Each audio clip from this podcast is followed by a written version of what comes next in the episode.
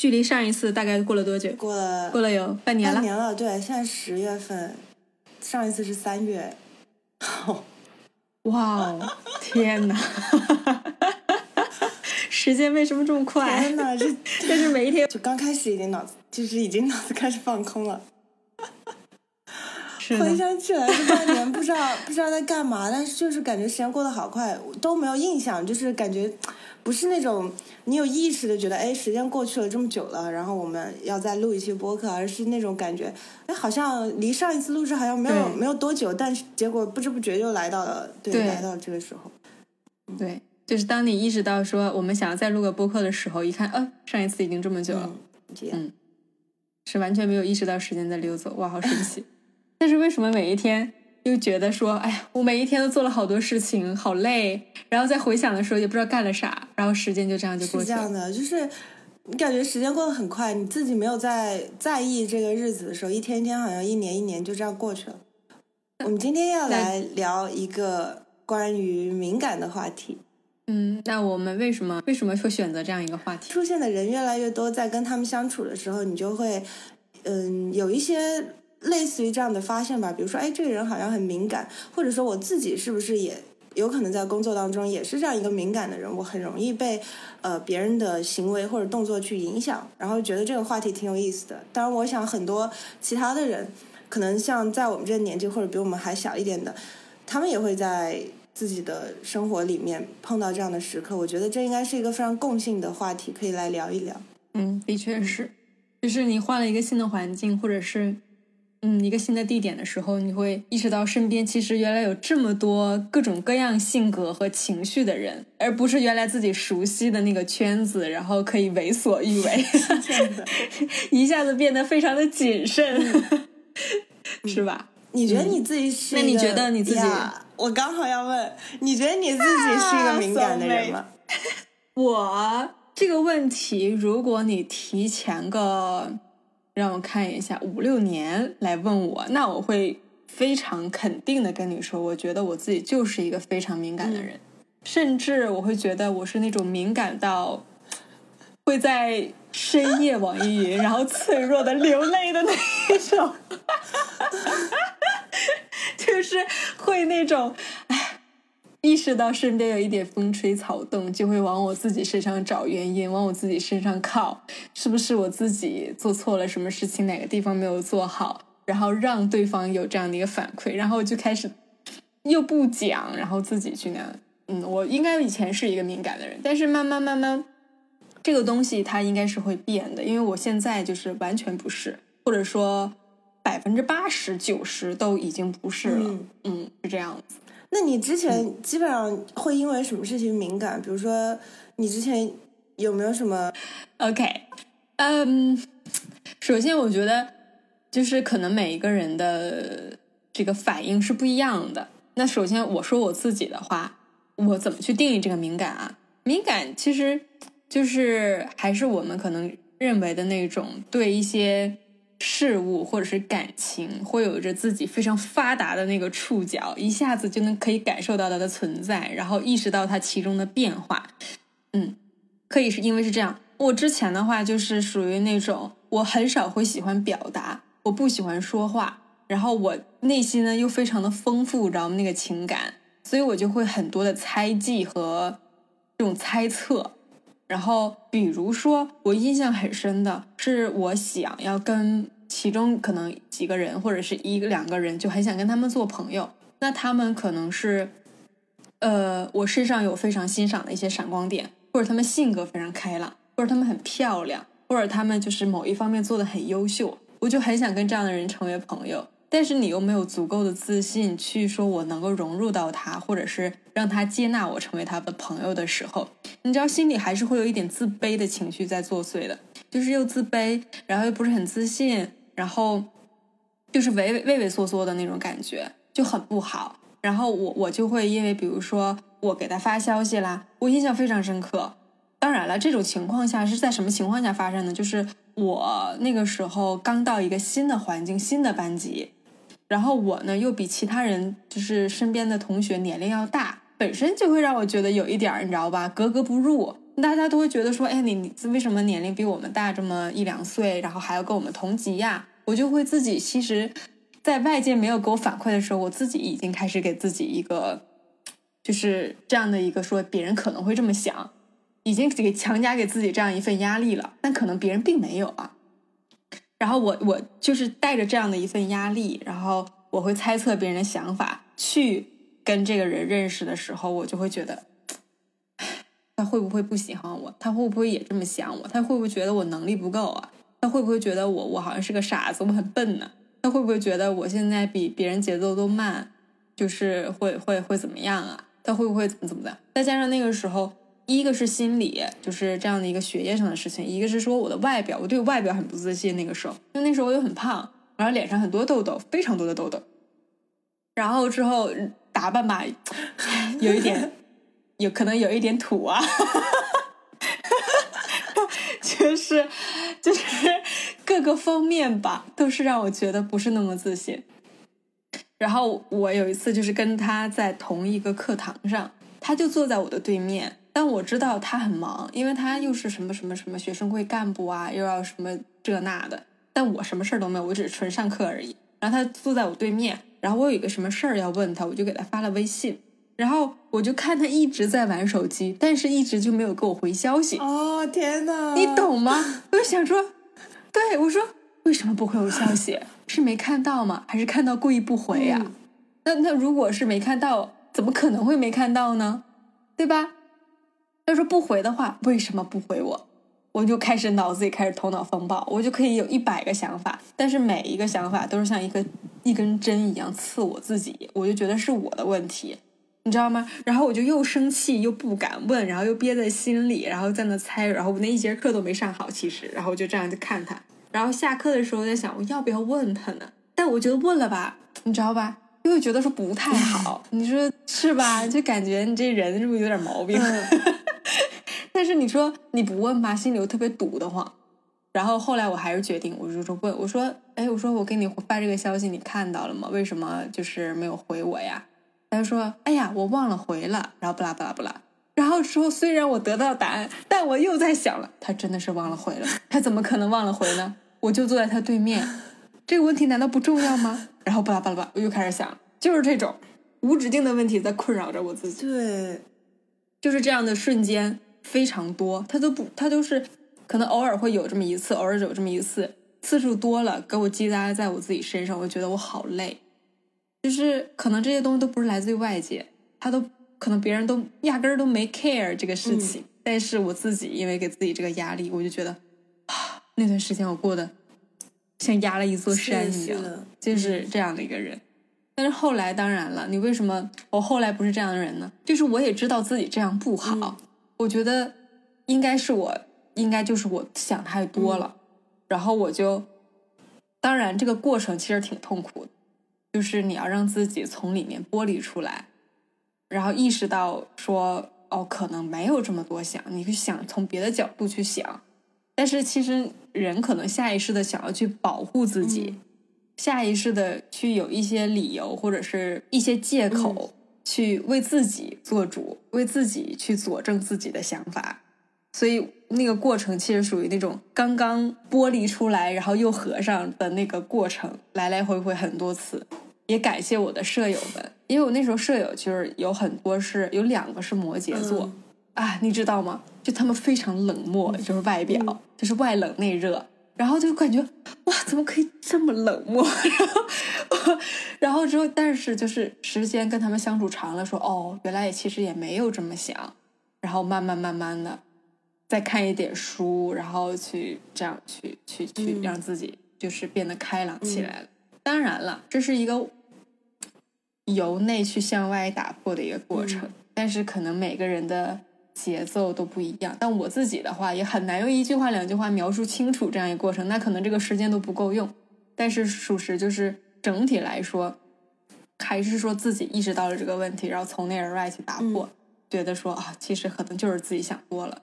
嗯然后这样去，对，像这样想多，就是因为因为敏感，所以很容易想多的这种经验，我也有非常多。而但我跟你不一样哦，我我是大概我也是五六年前，或者说三四年前吧，我我之前从来没有觉得，因为我从小到大我都知道我是一个非常敏感的人，就是我的敏感是那种，比如说我真的会因为别人的一句话而想出一部连续剧的那种，你知道吗？就是一层一层一层一层想下去，而且我会把，比如说别人就只跟你说一句话，说说你今天为什么不笑啊？哦，我就可能会觉得，哎，他为什么会关注到我？为什么不笑？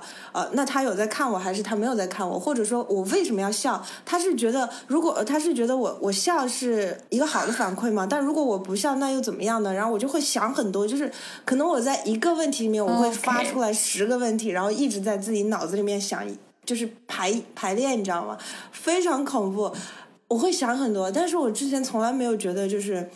我想的这些，或者说我排的这些连续剧，它有什么问题？因为我觉得它很有意思。我之前还挺享受这种感觉的，就是我可以在自己脑子里编排出一个非常大的事情，但实际上对于别人来说，可能什么都没有发生。包括呃，你在编排的时候，跟别人继续正常的相处过程当中，别人也不会觉得有什么问题。但你其实已经在自己脑子里过了一千遍的那种感觉。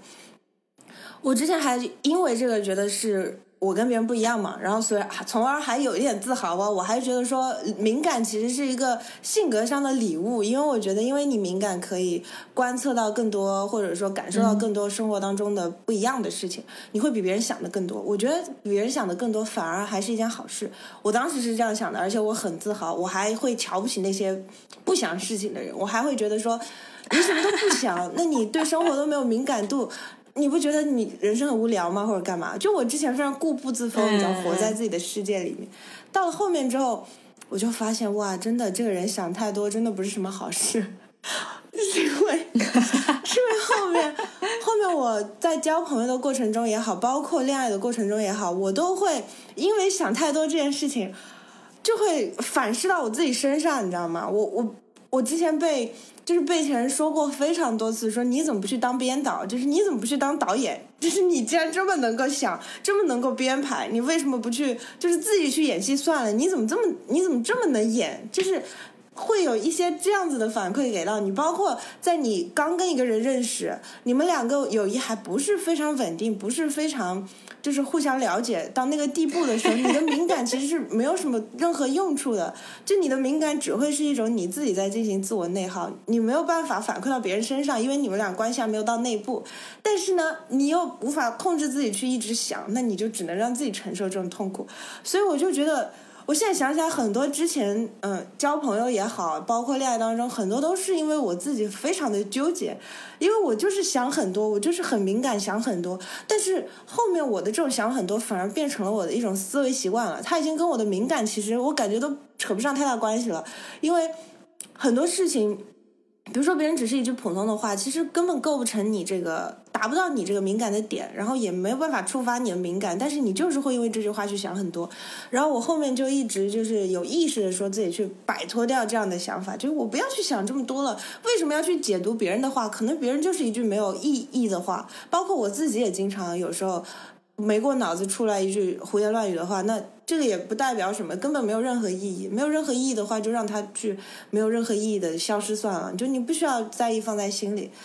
对，包括这个，我就想起之前很好笑，是我们刚从那个荷兰旅游回来的时候，我也因为这个 跟你闹过好好长一段时间脾气哦。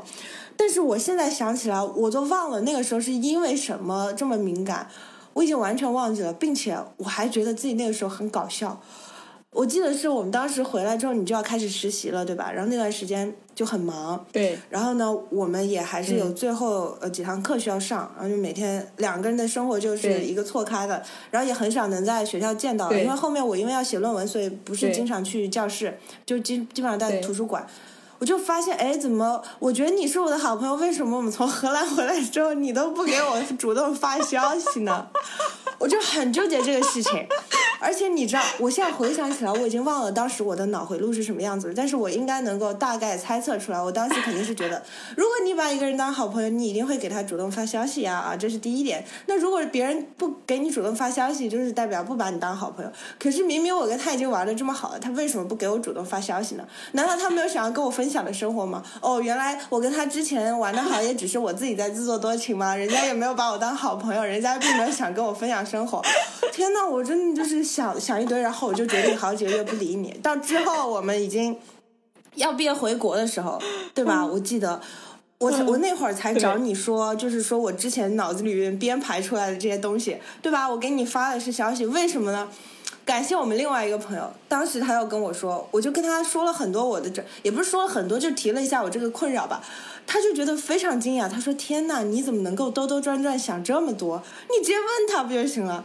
你直接问他为啥不给你发消息不就行了？”我说：“啊，这个事情也可以主动问的吗？不会让别人觉得尴尬吗？”然后他说：“这有什么尴尬的？你直接问不就行了？说不定就是人家在忙或者干嘛呀。”我说：“好像也是。”然后我才主动问你了。然后你就跟我说：“啊，原来就单纯是因为当时实习太忙，加上身边太多事情了。”而且而且包括你你说你本来就没有说主动经常去给别人发消息这种习惯嘛？我想了想，对呀，为什么我会因为这种事情就是兜兜转转敏感这么久？真的是太夸张了，你知道吗？到现在就会好很多，就是会好很多，不会再去因为这种事情我再去想他一百种就是可能会发生的情况，然后再用这些情况来告诉，好像。就是在我的想象里面，好像已经发生过了，然后从而影响到我现实生活中去，就是去真实的去跟别人相处之中。其实你在脑子里想的时候，就会影响到你在现实当中去跟别人接触的那种感受的。我印象很深刻，哇，我那个时候，那个时候是什么时候啊？你给我发了巨多的消息，我整个人一个惊呆爆炸。我说哈，原来是这样吗？我当时还在想呢，我开始还在想，哎，我说是不是因为你可能忙啊？又就是也是没有给我发消息，我们也没有很长聊天嘛。因为我们，我感觉我印象当中，其实我们也没有像就是每天都互相聊一些有的没的，好像也没有。所以我也觉得好像可能也还好。我觉得可能你忙，因为我知道那阵你在写论文，震惊！我说原来是这样吗？笑死我了。然后我就我就我就我就我就我就给你发消因为那个时候属实啊，那个时候和现在的我其实也不太一样。我那个时候不会有意识的去维系这段关系，因为我觉得说我们两个玩的好，我们自然而然玩的就好了。就是可能有时候想到什么东西，我们我觉得是我相信你，你会给我回应，然后我们自然而然就聊起来了。可能你看到一个什么跟我们共同，比如说经历过的事情啊，爱好的事情啊，我们可能就自然而然聊起来了，就不会就是每天都是。说干了啥？我今天吃了什么饭？干了嘛？干了嘛？其实我之前是没有这种习惯，其实也不太好。这属实也是我的问题啊，就是我我我我没有有意识的去去做。哎，我之前也是这样子，但是 对，就是就是那个时候没有，那属实是不太好。但是我当时觉得说哇，那些哎有点可爱 啊。我发现真的是这样，而且你 发现没有？像我也是一样，我跟你也是一样，就是我之前也没有意识说我需要去维系一段关系，我就觉得说自然而然到了这里，你自然会给我发消息。对，就其实你没有去主动去，嗯，维系这个关系的时候，其实你是让自己处在被动里的。虽然你自己也是这样的被动，但你却希望别人给你一个正确的反馈，反而你还会因为这个去敏感也好，或者去想多也好，其实非常不健康。就如果你想要得到一个正向反馈，或者说你想去跟这个人把关系维系好，你很珍惜你们的友谊，那你直接就去找他说话不就行了？你为什么要想这么多，编排这么多？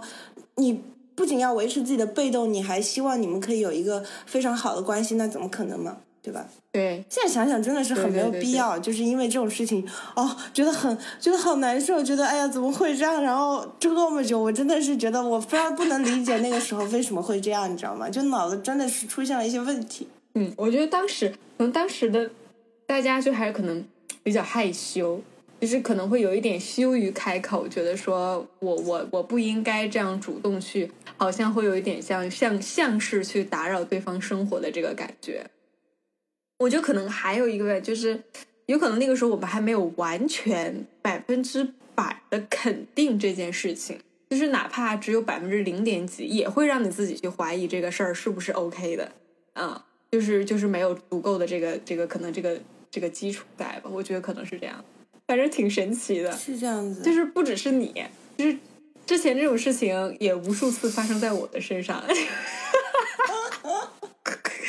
好好笑。但是你现在想起来很好笑，当时很折磨耶。当时如果身在其中的话，你就感觉非常的 torture，、你知道吧？就是。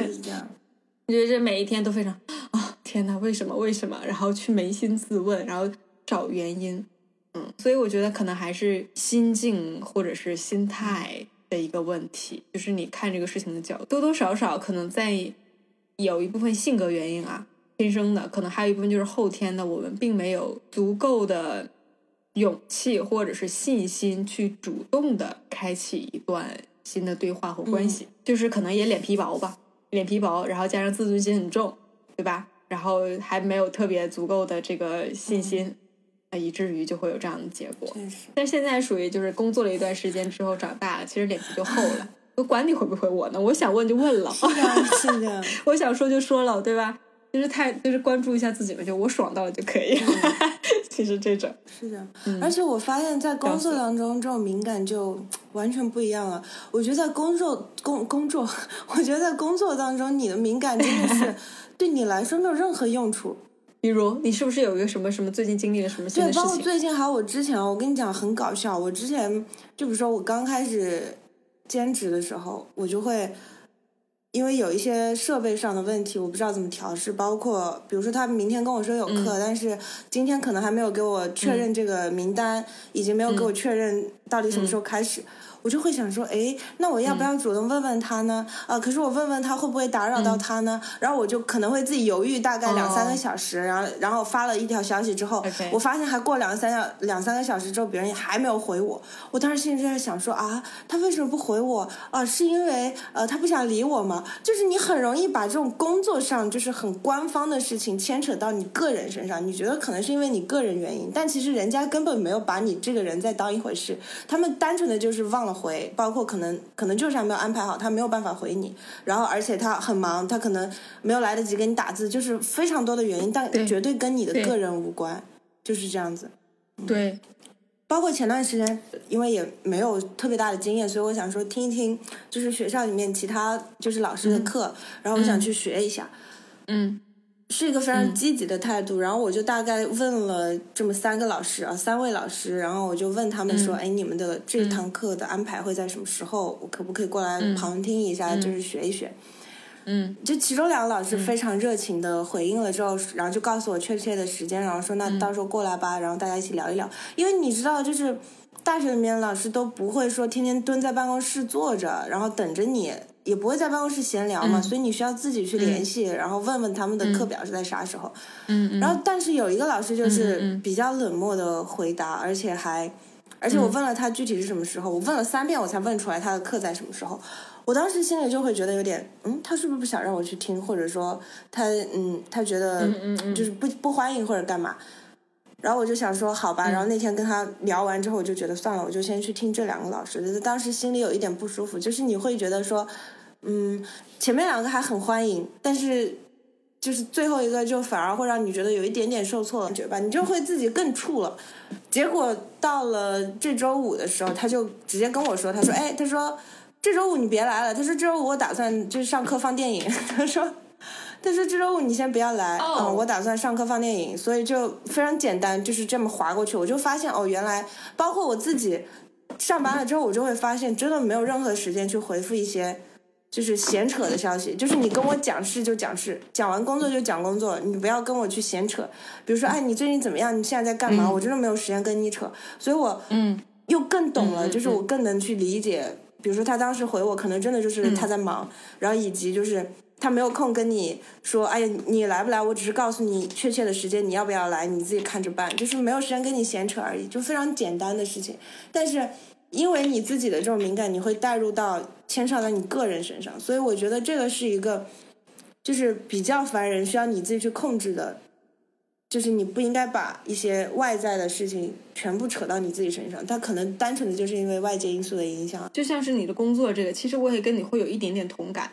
就是我刚来到我现在的工作的时候，很生疏嘛，你也不知道对方是一个什么样的人，那大家也很少会就是很热情，就是很少有人会很热情啊，怎么怎么的，大家都打工，每天上班很累，对吧？都是其实就是面无表情，就说明他们其实很平静。但是我当时会觉得面无表情，就说明你不喜欢我。是的，是的，就是这样，对吧？对你面无表情就是不喜欢我，但是我做了什么让你不喜欢呢？我好像也没做什么呀，对吧？而且我就会觉得有点莫名其其妙。对我刚来呀，你不应该照顾我一下吗？也不是说你应该，就是你应该多少，就是你有什么，就是我问你什么，你应该就是带着点我，对吧？说每个人都有新人的时候啊，你新人的时候也这样对人家吗？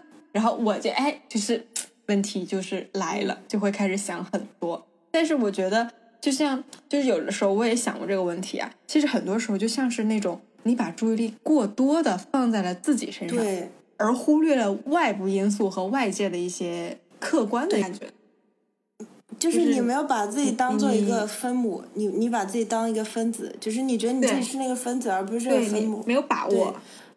因为，因为我感觉确实在工作当中，我只说就是工作这个情境下，非常就我觉得大家基本上都是大家都打工人嘛，那就是正常的工作就好了。而且工作上的面无表情就已经代表是在微笑了。我觉得这么多的事情，这么多的杂事，你需要去处理，你要做这个做那个，你能够好好跟别人说话，我觉得就是已经完成了一个你工作最基本的指标。你没有必要去，就是还在工作当中把自己当成一个分子，就是你太过于在意自己的。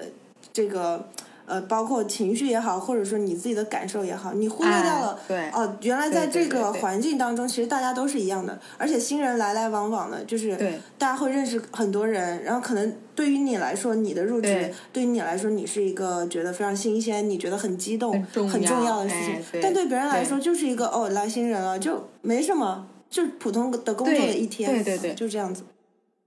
对对对对对对对，我觉得你说说这个非常对，所以就还是感觉这个东西还不太确定啊。就是我觉得也有可能是因为我们在职场也没有太久待太久，还有一点学生气或学生思维在，就是搞不太清楚、分不太清你在生活上和你在工作上两种不同的状态。你会，反正我有的时候是会，比如说我对朋友的要求或者我对朋友的期待，影射到了我对同事关系上的期待。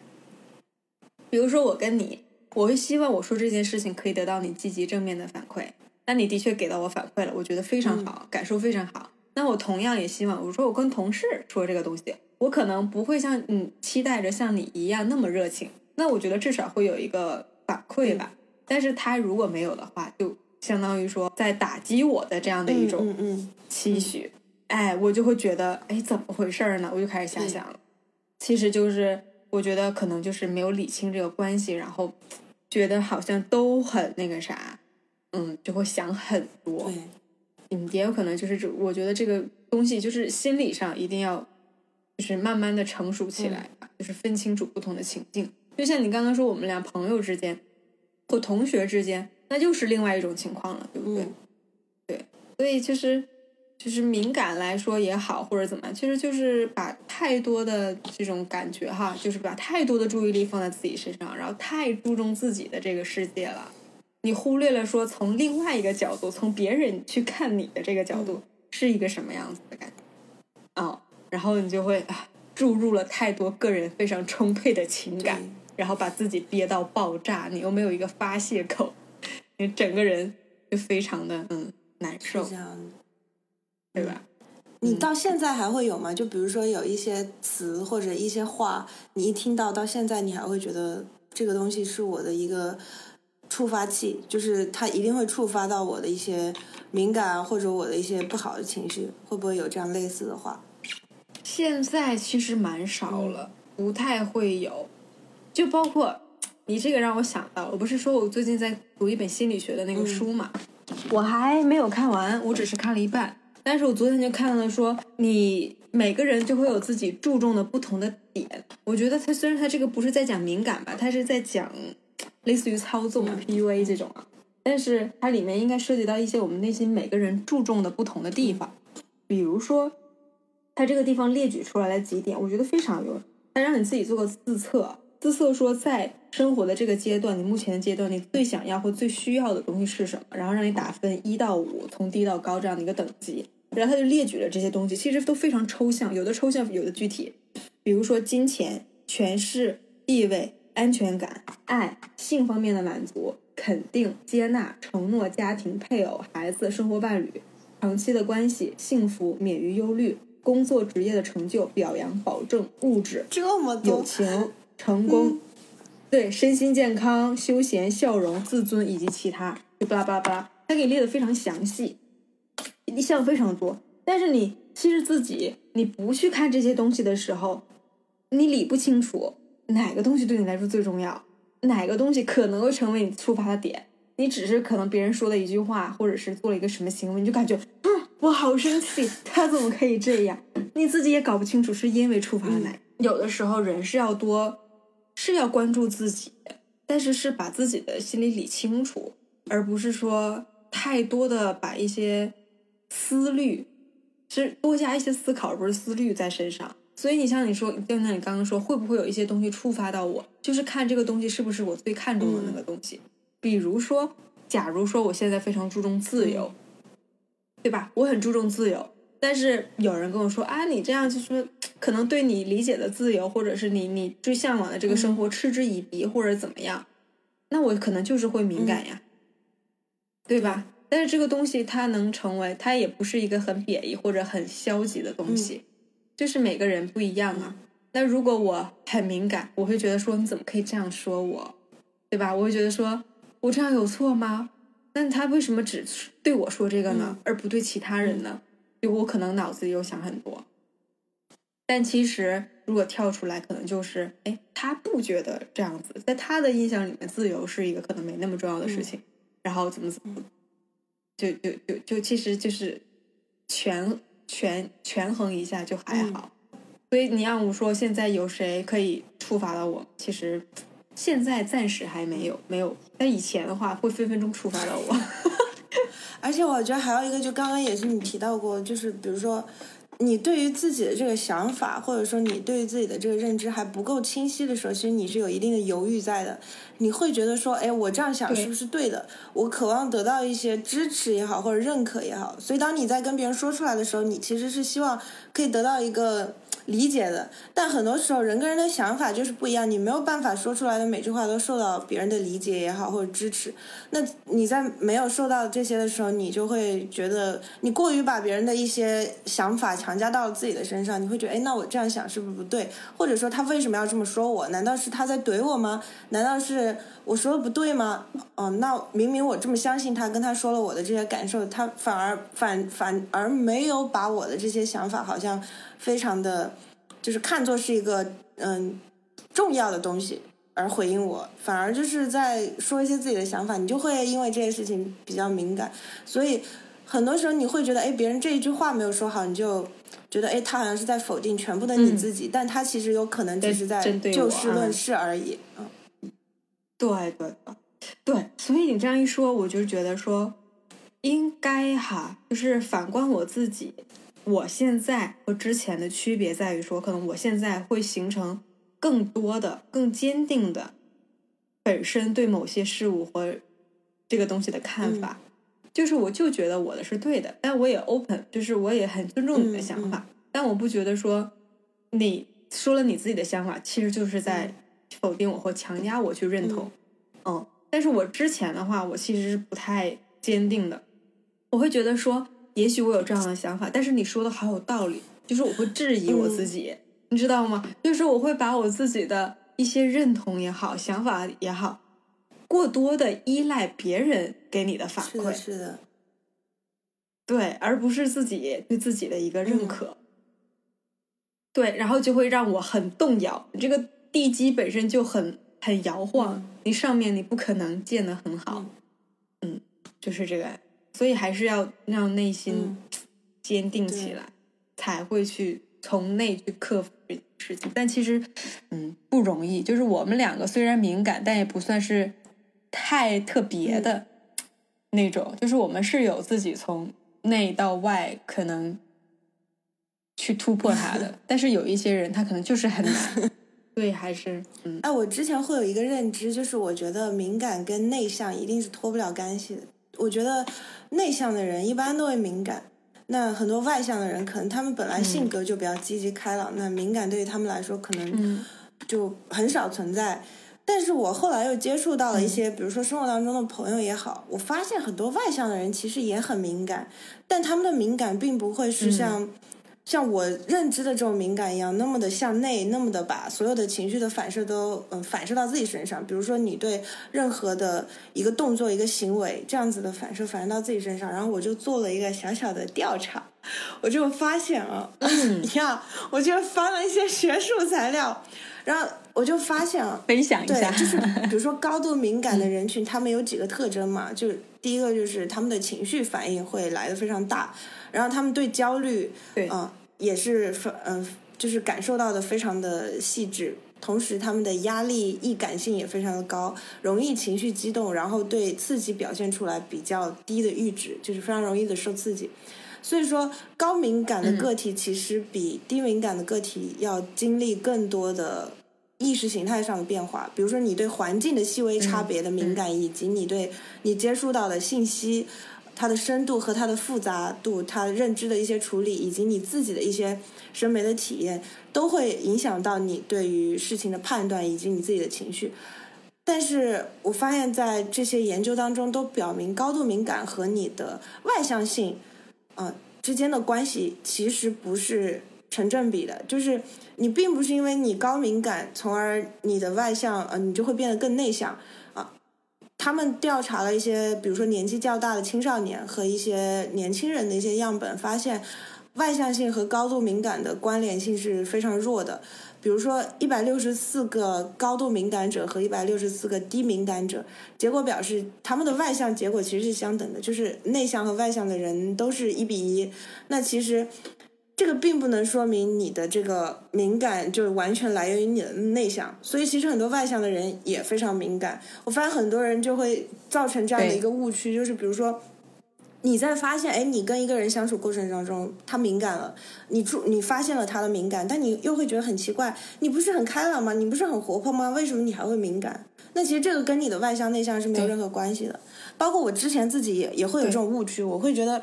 好像在开朗的人面前，我就口无遮拦一点也没关系，就是我不需要去在意他会不会有情绪，会不会产生一些，对，就是会不会受到一些刺激。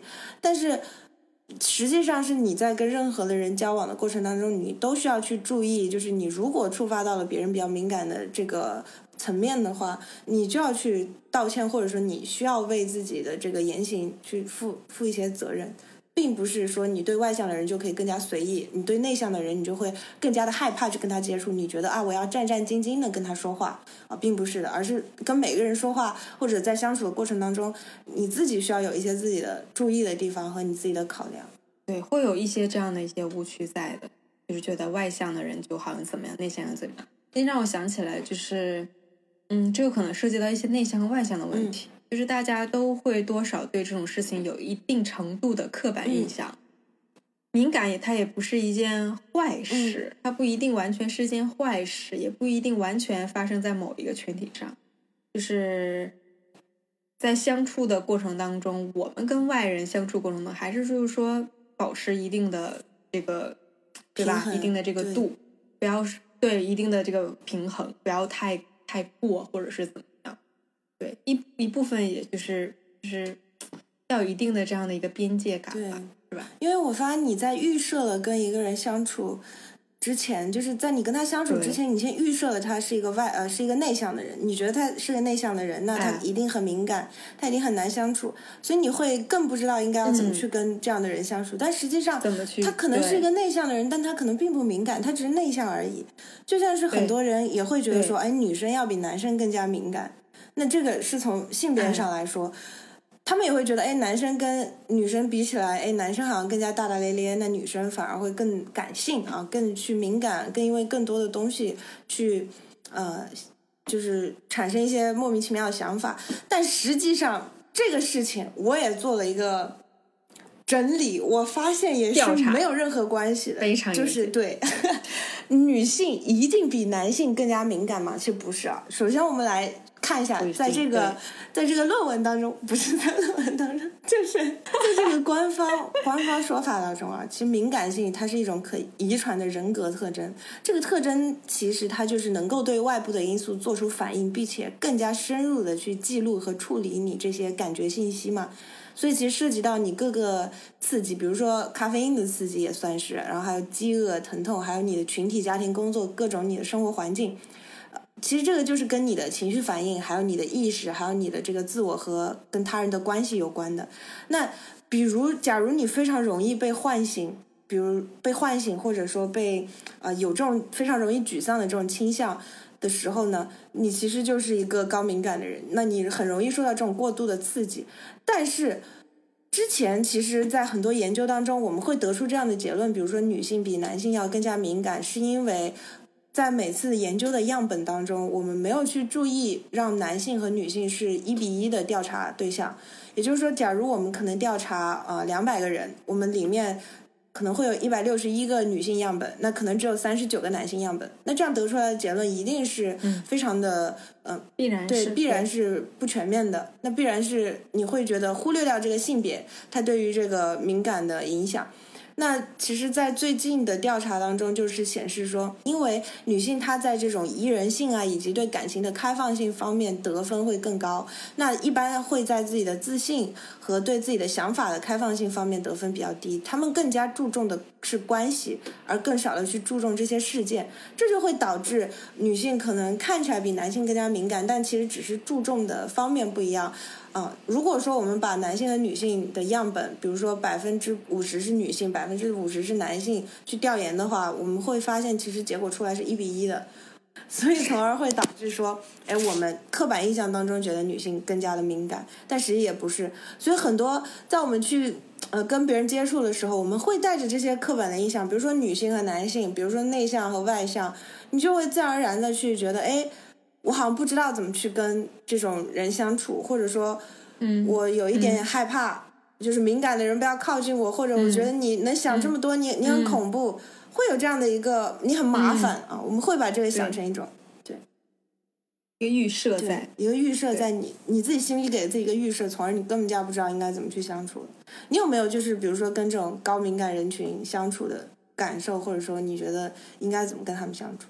对，我是有这样的经历，就是我之前的呃一个同事，他其实属于一个高敏感的一个群，就是他的一个特点给我的一个感受，其实就跟我们刚刚讲了自己的事情是有点相近的，只不过就是他可能比较符合你说的那种对于情绪的反应特别的激烈，他非常的会去怎么说呢？已经我觉得有一点点是 demasiado 了，你知道吗？就是有一点。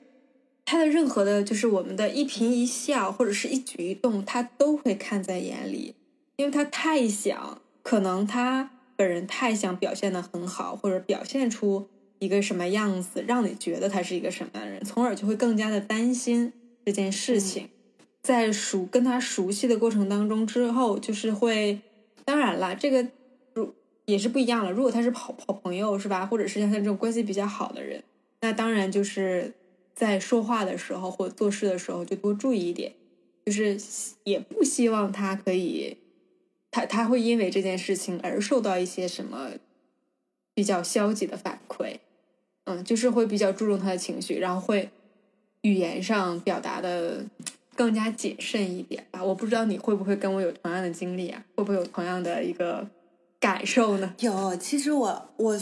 我感觉我之前其实觉得自己算是一个比较敏感的人，我觉得我也也蛮高敏的，但是可能近几年会好很多吧。就其实很多东西它都没有办法达成我的敏感，而且我仔细就是总结了一下，我发现我的敏感其实很大一一部分的原因是来自于我不自信，我很自卑，所以我才会容易被。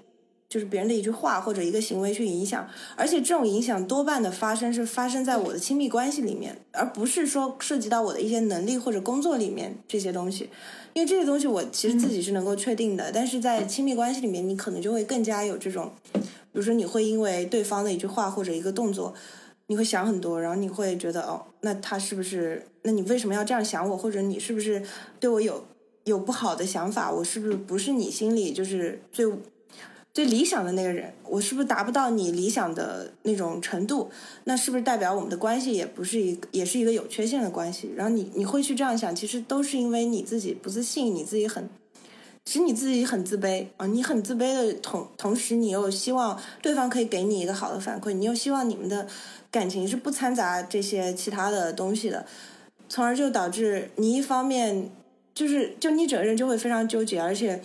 你其实很难去控制自己在亲密关系里面有这种想法，因为你对这东西抱有了非常大的期待，而且你对他有非常大的需求，所以你就会对他有更多更多的那种更细致的感受。嗯，我自己总哦，我自己总结下来，我会觉得说，我之前的很多敏感其实都是一些不需要去敏感的东西去加到这段关系里面。当然也有，比如说我在跟。别人相处的过程当中，我会觉得，哎，我的一句话，或者说我的一个动作，我的一个眼神，甚至都可能成为别人的一个触发的呃触发器，就是我会去触发别人的敏感。总的来说，原因就是因为我们还是觉得它是一个不确定的东西，它是一个悬着的事情，所以我们会更加在意，更加去希望它可以确定下来。但是你想要让它确定下来的方式，并不是去希望，并不是说你你从对方那边得到一些啊。你喜欢的说法，或者说从对方那边得到一些你觉得合适的跟你的相处，而是你首先自己要发自内心的去。在你了解这个人的情况下，你知道他没有别的意思，但你其实不需要去多想。比如说高敏人群，他们对社会的敏感性，代表就是他们能够非常意识到，就是其他人给他们的一些社会情绪的反应嘛。那其实他们是更加和谐、更加善良，也更加宽容、更适合合作的。但是为什么大家会觉得我们在跟这种高度敏感的人相处的过程当中？你还是会感到不适，或者你会觉得压力非常大。哎，我说什么做什么，好像都能够影响到他，都能够让他觉得，哎，我是在对你有意见，或者我是在不高兴。其实这个是，我觉得是敏感的人。虽然我不是说敏感是错误啊，但是有时候一些过度的敏感，确实是不仅伤害到你自己的同时，也有在影响身边的人。这个是你自己需要去控制。去去控制一些你的情绪也好，你的一些想法也好，它其实不需要产生的，你就不要让它产生。而且你要找到你这种情绪的根源，你确实是因为这句话吗？你确实是因为这个行为吗？会不会是因为其实更深的？你觉得通过这句话来显示，好像对方没有没有重视你，或者说对方没有很。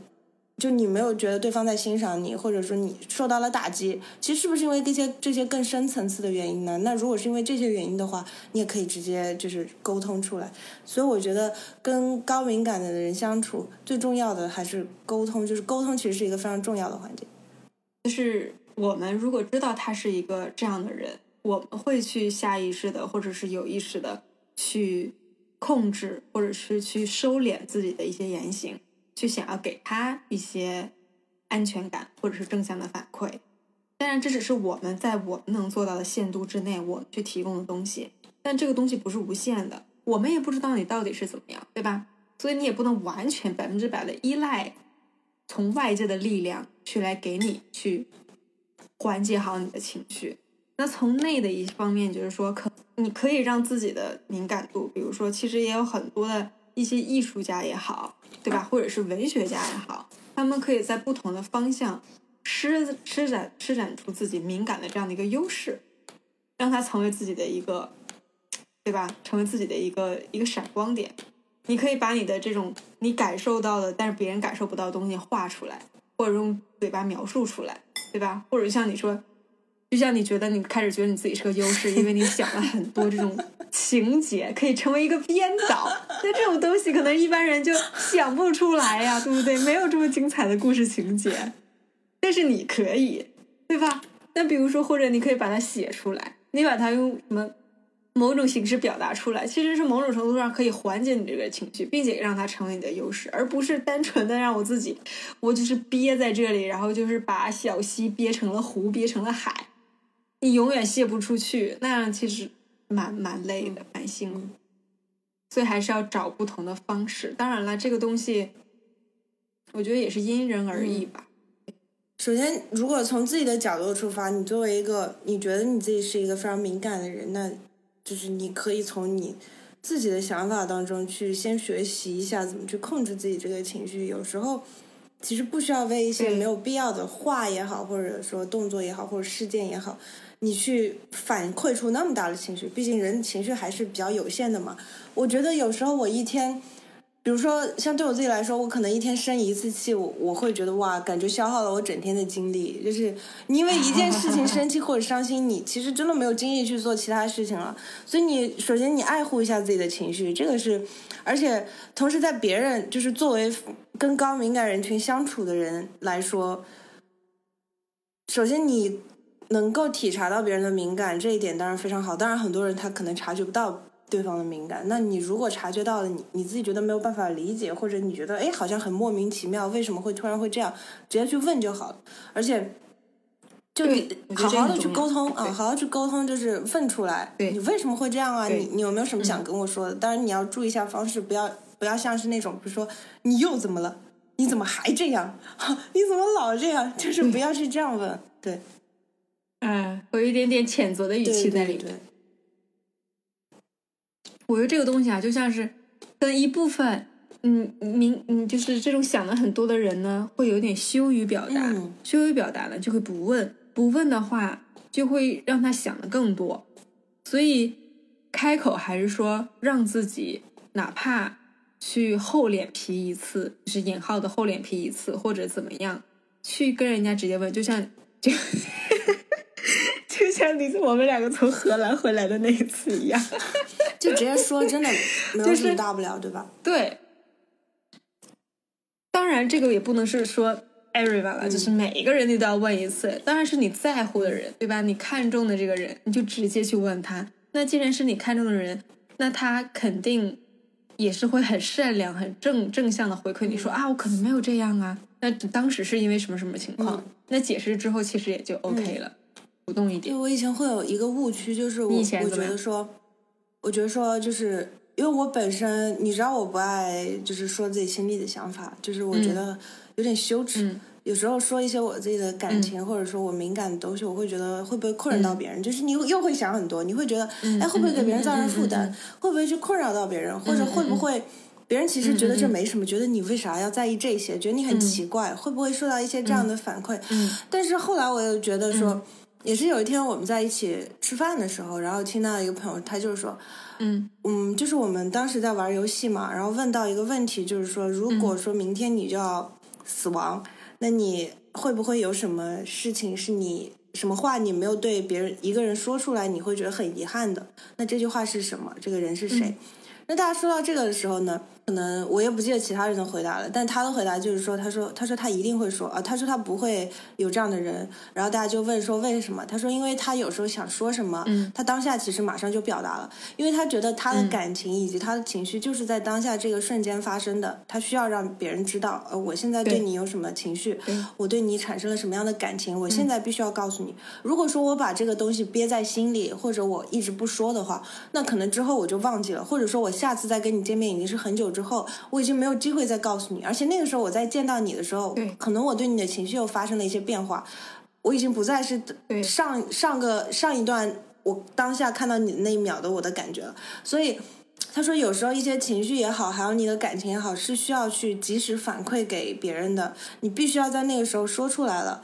然后你才会，那个才是真正的尊重你自己的感情，而不是说你不去说，你怕困扰到别人，你不好意思去讲，或者是说你对自己的这个感情不自信，你觉得可能说出来会有点羞耻。那其实并不是因为这样，而是你正因为你害怕，你才要更加去告诉别人，因为你只有去告诉了别人之后，你才知道哦，原来别人对你的这个反馈。对你这个情绪，他们觉得很正常呀啊，谢谢你啊，或者说觉得啊，原来你还有你还有这样的时候，原来我这句话不知觉就伤害到了你，那对不起，那其实你们的矛盾就马上可以化解了。虽然虽然我觉得可能对于一些人来说，这个并不是一件容易的事情，但是你总是有尝试嘛，你尝试一下，其实又不会怎么样，也不会掉块肉，也不会对吧，也不会怎么样，所以就是。你哪怕给自己一个机会，大胆去尝试一次，也许你会得到一个正向的反馈，就会因为一句话而改变你自己对这件事情的一个看法和心态和角度，这都是有可能。可以勇敢一点，对吧？大胆一点。那谁没有过第一次呢？也许对方也跟你一样，曾经经历过这样的事情的人，对吧？然后现在变成了一个不敏感的人，那他你这样说出来，说不定你哎，原来你也是这样，然后 你们能聊起来也是有可能的呀。就大部分人，我觉得心里应该还都是还都是很善良，会很友好的，我相信是会这样。对，对。所以，如果是不友好的人，你也没有必要跟他深相处下去了，也相当于说变相的帮你排除掉一个从你朋友列表里面删除的一个人，对呀。所以就就不要害怕，就是勇敢一点去做就可以。真的是这样，而且我真的觉得，就对，到现在就会觉得，像我之前就是一个很闷的人嘛，我很多东西我都不会说的，我会闷在心里，我可能可能可以闷一两年啊，两三个月。半年都有，真的可以闷很久。我闷很久之后，我再见到你，你说不出来，就是那会儿你当下想说的那种话，而且你还会觉得说，哎，现在好像时过境迁了，说不定人家已经就是没有把我们之前的那种小争吵或者说小矛盾，嗯，当一回事了。可能人家觉得，哎，你这两三年。我们在没有当朋友的期间，人家的生活早就已经这么久之前的事情，那为什么要让？就是为什么要有这样的偏差呢？你可以直接在当场。就是你在感到不舒服的时候，你就直接说出来。你说：“哎，我因为你这句话我有点难受，或者说我我觉得有点不高兴。嗯，希望你之后不要这么说，或者说你为什么要这么？你为什么会这么说？问一下别人的原因。如果真的就是一个无心之失，或者随便说出来没有任何意义的话，你自己也不需要去太过在意。那在他之后，嗯，如果又说出类似的话，你就知道哦，这个人他说出这句话的时候，他其实没有带脑子，或者说他其实没有。”在认真真的这么觉得你，那你之后也不会被这种类似的情况去影响，其实是一个良性的循环。对对对，就是用鸡汤一点的话来说，就是是一个隐性的、看不见的，但是它就是在不断的在蜕皮、不断在重生的这样的一个过程。因为乌龟蜕壳，我们是可以看得见，但人的内心成长其实往往是看的。嗯。那这个东西需要你自己的努力，当然也会需要一部分外界的帮助或者反馈。对，哎。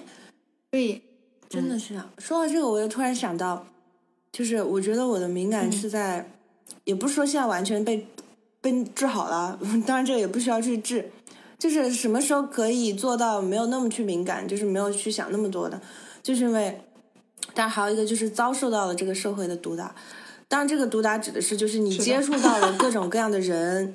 然后你跟各种各样的人相处了之后，你知道哇，发现你自己原来就是人人群的性格也好，特征也好，真的不止你之前的那个小世界里面的那些人。对你接触的人越来越多，你你接触到更多的信息，真的会缓解很多你的敏感。所以，假如说你受到这种这种高敏的困扰的话，你去多接触一些人，说不定还还是会有帮助的。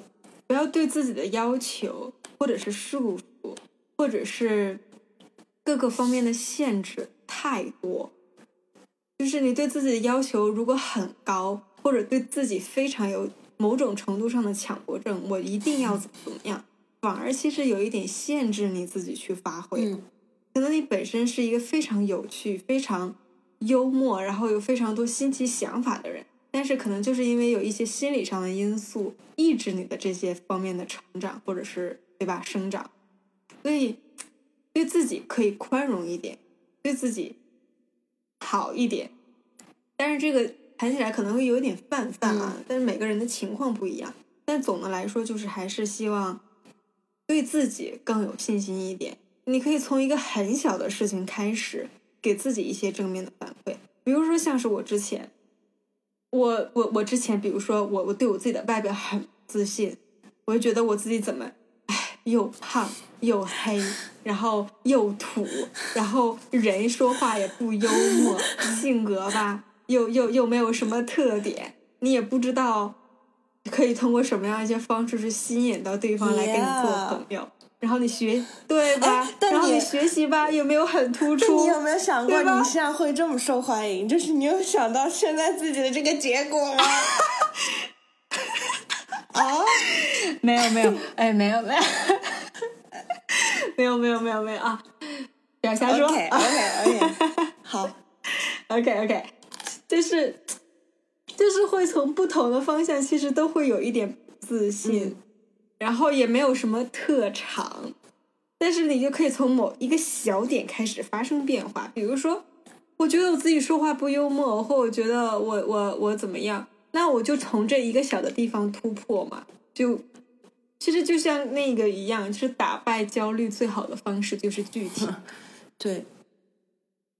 对，然后治好拖延最好的方式就是立刻去做，就是就是这个样子，就是从一个很简单的事情开始，然后给你一点点正面的一些反馈。有些人会一直把这个东西安利安利，就包括我之前也是，这个东西我收藏就等于看了，这个东西我我我点赞就等于我学会了。其实很多时候就是在一一方面在自己骗自己，而且也不要着急。我觉得现在的人很多都着急，嗯，希望我不知道是可能是，我觉得可能各个方面原因，就希望我这个事情做出来，我立马可以有反馈，我立竿见影，我就希望马上看到结果。哎，就是我觉得这才是应该的。但其实很多事情都是一个很漫长的一个过程，确实，你要给他足够的耐心，是这个样。嗯，确实是这样的，因为大家就是太急了。对，我发现这种着急，就是你非常希望你做的每一个事情都有一个好的结果，受到好的反馈，这个真的会很影响人的心情。就是如果你把这些东西，就如果你把。这种非常想要受到及时的反馈这种事情视为你做事情成不成功的指标的话，那其实你会非常的受打击，非常的受挫的。对。对对，因为很多事情它是急不来的，对，它很多事情它急不来，你没有办法立竿见影看到一个效果，而且而且很多事情是你需要花时间去沉淀你去做的，不管是你的想法也好，包括你刚刚说的，就是人的这个自我成长，其实是一个隐性的过程，你根本没有办法看到，对。你也没有办法靠一些具体的事件去感受到你的成长，反而是。比如说，你五年前经历过一件事事件 A，那可能五年之后你再经历同样的事件 A 的时候，哎，这个时候你才会意识到，哎，原来我成长了，而不是说你在这中间的五年一直试图去重复一样的事情。你说，哎，我对这个事情还是一呃一样的解决方式吗？这样是看你的成长，其实是对对对看不到的。假如说，就是你在上你你在就是工作的时候，你要跟别人讲一个概念，你要讲三四次，可能别人才会理解，然后才会这么这么难才能让他们记住。那如果去改变掉这种性格，比如说敏感这种性格特征啊，打引号的性格特征的话，那其实也很难。当然，我也不，当然也并不是说敏感是一个需要去改变的东西。其实你自己是可以去调整的，它没有那么难去调整。对对。但更多的事情真的是，假如说你去控制自己脑子里的，就是你形成了这种惯性思维，你有了这种想法之后，你很难不让自己因为一个小点去发散想的。所以就是还是一个平衡，对，不要让这个东西消耗你，要让这个东西帮助你。嗯，对，我也不能说我自己是过来人，因为我敏感，可能大家没有那么敏感，但是有可能会有些人就是思维就是会很发散，很活跃，那就是要一定是从内。主要是从内部啊，我觉得去改变这件事情，有意识的去去去去平衡，然后再加上外界的一些帮助和反馈。当然，外界，我觉得没有耐心是一件很正常的事情，就是谁也不能奢求说我都这样了，你对我还没有耐心，凭什么呀？对吧？不是每个人之间都有情分在啊。就是我帮你是是是我帮你了，但不能说我帮你就是应该的，是我应尽的责任，或者是怎么样？这是这是两码事。对，所以我觉得也是心态上的一个问题。我们作为外界的来说呢，怎么说呢？就尽可能的呗，就是尽可能的有点耐心，尽可能的去去，如果想帮助的话就帮助，或者说，哪怕我觉得这种情况下你没有反应，他对他来说可能也是一种正向的，确实有可能，就是你不一定要给他反应，嗯，他其实也知道你是怎么想的。不一定啊，我觉得，我觉得有时候你可能已经开始就是剑走偏锋，开始往歪了想的话，那别人不说，你可能会更加觉得，哎，那他就是不想跟我沟通或者干嘛？哎，就是其实很多东西都是因为你最开始你没有去跟别人达成一个及时的反馈、及时的沟通，你就是要在你不爽的那个瞬间立刻马上说出来说，哎，我有点不高兴。对，但当然不是让你以那种指责的形式去说，你就是说出你的感受嘛，这个很重要。对，还有一点，我觉得可能有一些人就是很难表达，就是他的词汇就是乱七八糟，或他的情绪是乱七八糟堆在一起的，他没有办法理清楚这个东西，他是乱七八糟在那边的话，所以这种情况下，你也就是也很难去指望着对方去给你一个很清晰的去描述自己是一个怎么回事儿、什么原因，然后很像给你写论文似的。那这种情况，我觉得就是可以让他直接有啥说啥。当然，这个东西也需要外界一些正向的引导，就是你可以让他讲故事，你可以让他直接讲故事，说你当时说这个东西时候我很不开心，我就觉得是怎么怎么怎么样的。你让他这样讲，而不是说说，就是说一定要是说，那你这个是因为什么呀？嗯嗯，对吧？那我比如我不开心了，我也不知道因为啥不开心了，但就是在你可能是，比如说我说你说哪句话的时候，我就感觉有点不对劲，然后你再去帮他分析这件事情。当然，这需要很大的耐心和时间了，也不是要对每个人都这样了。就是对每个人都这样的话呢，其实对于个人来说，其实也是挺挺挺压力挺大的一件事情。就是可以让他去去去引导他去去描述，因为我觉得一般这样的人都很难去组织语言，或者很难表达清楚。他们自己其实可能也不知道为什么。嗯，确实，很多人也不搞搞不懂自己到底因为什么敏感。哇，这个对呀，就是其实这么一想，人类真的很可怜，就是大家就是所有人都活在混乱当中，就每个人都想搞清楚自己的。想搞清楚自己，但是你却不知道要怎么去搞清楚自己，而且你觉得你在搞清楚自己，但有可能你不是在搞清楚你自己。是的，真真的是，我觉得这就上升到一个哲学问题了，真的是一个哲学问题。所以我我我我就会觉得说，写《人类简史》的那个人很厉害。你这你对《人类简史》这本书真的是有非常深的热爱。我现在决定我要去拜读一下，真的很厉害。你就觉得。哎，会有一点点茅塞顿开的感觉，当然，它它它也就是一本书啦。你要是真的很研究很透彻，你要还要去读很多的资料。人就是你知道，复杂又美丽的生物，就是按照他的说，就是按照他的来说，是人，就是人类属于所有生物当中的一个属，属下面会分科，科或者下面会分种，就是也。我们现在属于智人，也不过是所有生物的这个类别当中其中一个下面的一个分支中的一个小分支，成为了我们现在自己的一个个体。啊，你这样看来的话，就是没有什么，就是你自己没有什么特别的，你很渺小，非常渺小，也没有什么特别的，你只不过是。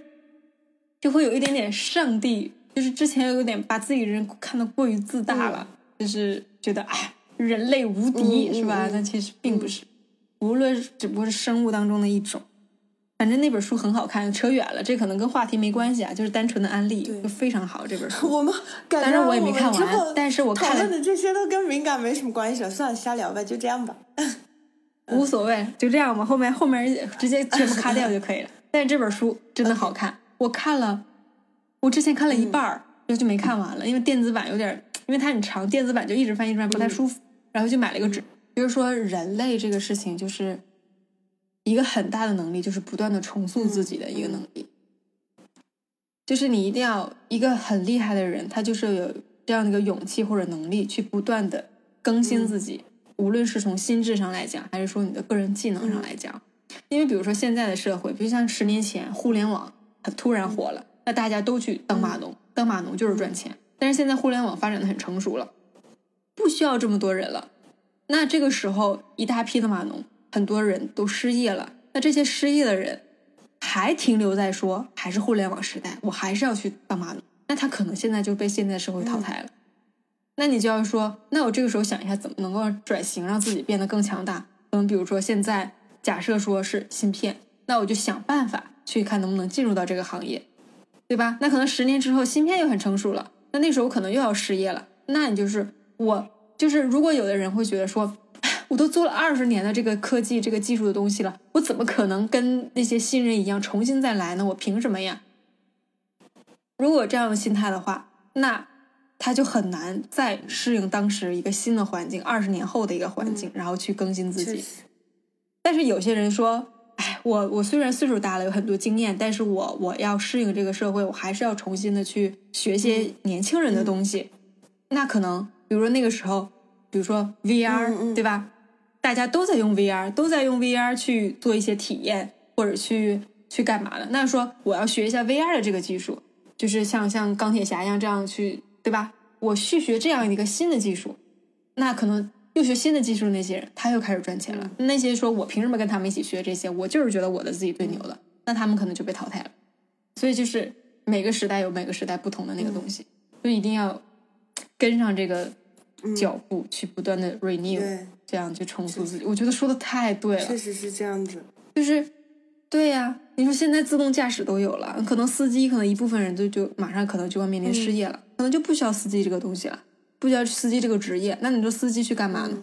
如果司机不学一些新的东西，他们也没有办法去靠自己的驾驶技术赚钱，那能干嘛呢？对吧？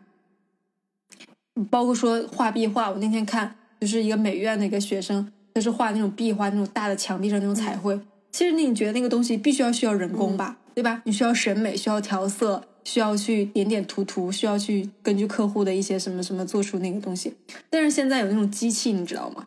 喷绘，直接就是一个机器在这，巨快无比，而且成本也很低，在这一喷，然后那一面墙就就全喷好了。包括翻译也是啊，过是在这个你说现在学外语对吧？翻译对呀也是啊，就是人工智能翻译，就是比人力要更快，然后翻的还反而也很好。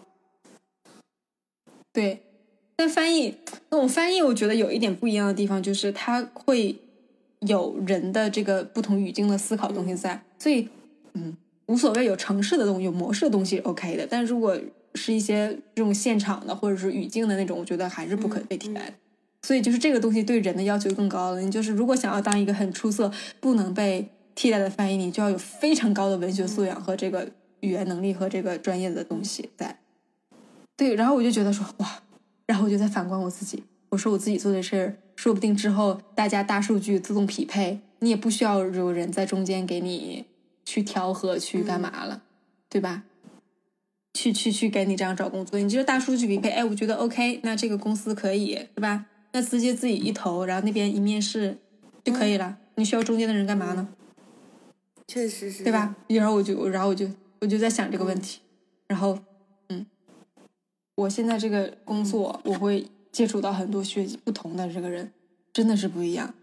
就是理科是人的思维，理科的男生、理科的女生，和，文科的男生、文科的女生，包括说一些心理学的呀，或者是经济学的呀，嗯，大家角度都不一样。你会觉得说，哇，原来世界这么大，大家有这么多的想法关注自嗯己。确实是。嗯嗯，有时候确实是因为你太关注自己了，你才会觉得说，哎，为什么事情会这样？就是你太拘泥在自己身上了，你好像感知不到外界的变化，就是这种感觉。就是我那天又看到一个视频，就是为什么人会喜欢接吻？为什么？人会为什么会在接为什么会在接吻中获得快乐，或者是一种很安定的感觉？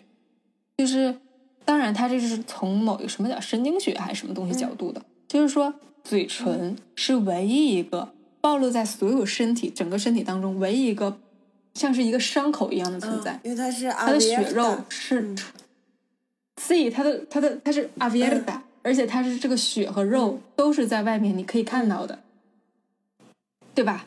是这样的，就是像伤口一样，你张开嘴巴，就好像你这个伤口裂开的那个样子，但是它却是鲜活的，对吧？但它却是有血色的、鲜活的。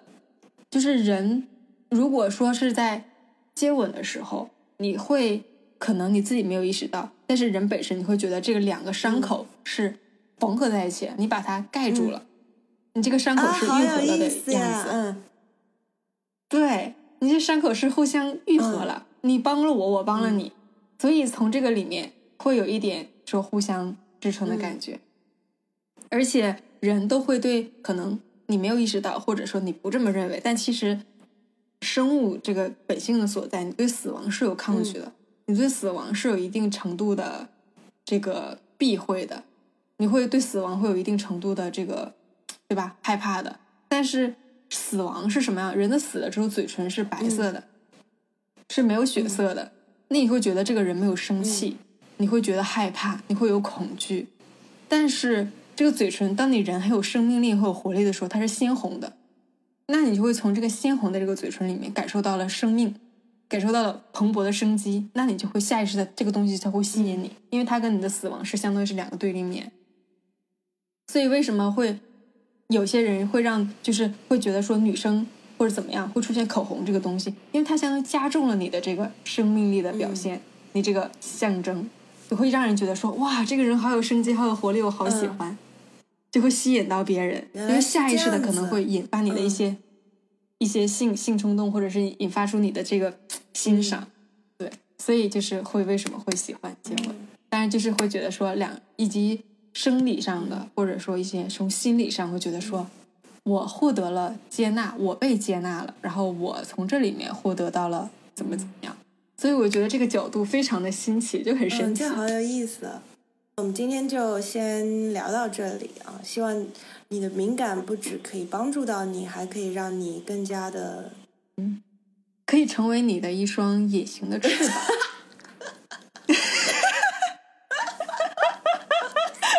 好土，这个结尾太土了。就这样吧，反正希望你的敏感不会伤害到你，反而可以成为帮助到你的，让他更多的帮助你，而不是伤害你。